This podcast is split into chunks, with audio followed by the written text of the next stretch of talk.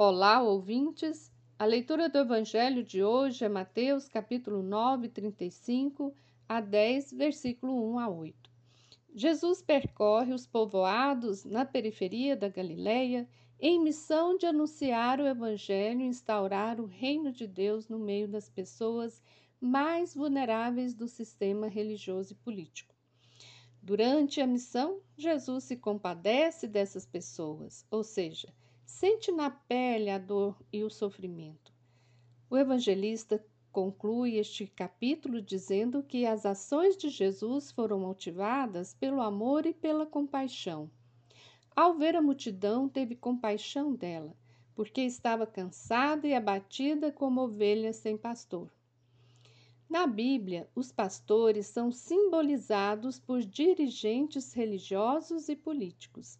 O profeta Ezequiel vai dizer dos maus pastores: Não fortalecestes a ovelha fraca, não curastes a doente, não enfaixastes a ferida, não trouxestes de volta as desgarradas, nem buscastes as perdidas. Pelo contrário, tendes dominado sobre elas com tirania e brutalidade. Ezequiel capítulo 34.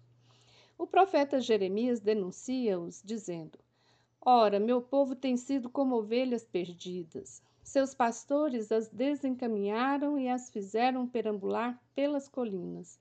Elas vaguearam por montes e montanhas e se esqueceram de seu próprio lugar de repouso. Jeremias 50. Ao ver a multidão sofrida, Jesus resgata a profecia e faz as mesmas denúncias.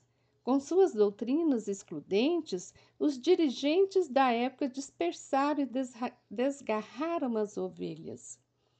Em nossa realidade, a multidão de famintos e miseráveis escancara uma sociedade sem dirigentes, sem dirigentes fiéis ao projeto de Deus.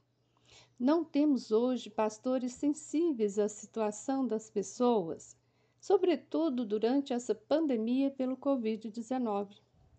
Muitos dirigentes, seja políticos, religiosos, que deveriam estar cuidando de suas ovelhas, revelam nesse caos sua face de lobo voraz e se alinham para manter os privilégios dos 1% mais ricos da sociedade.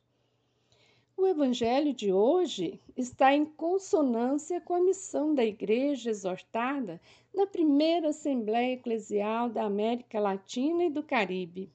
Deus continua acompanhando o sofrimento de seu povo e, por meio do Evangelho de Jesus, alerta toda a Igreja a serem pastores e pastoras, operários e operárias na missão cristã.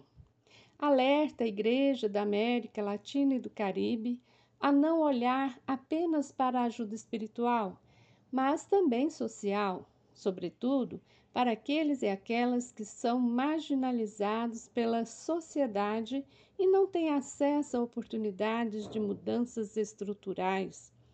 Então, que neste período do advento seja tempo propício, tempo kairós, tempo de Deus, para atendermos o chamado de Jesus e seguir o caminho de Jesus.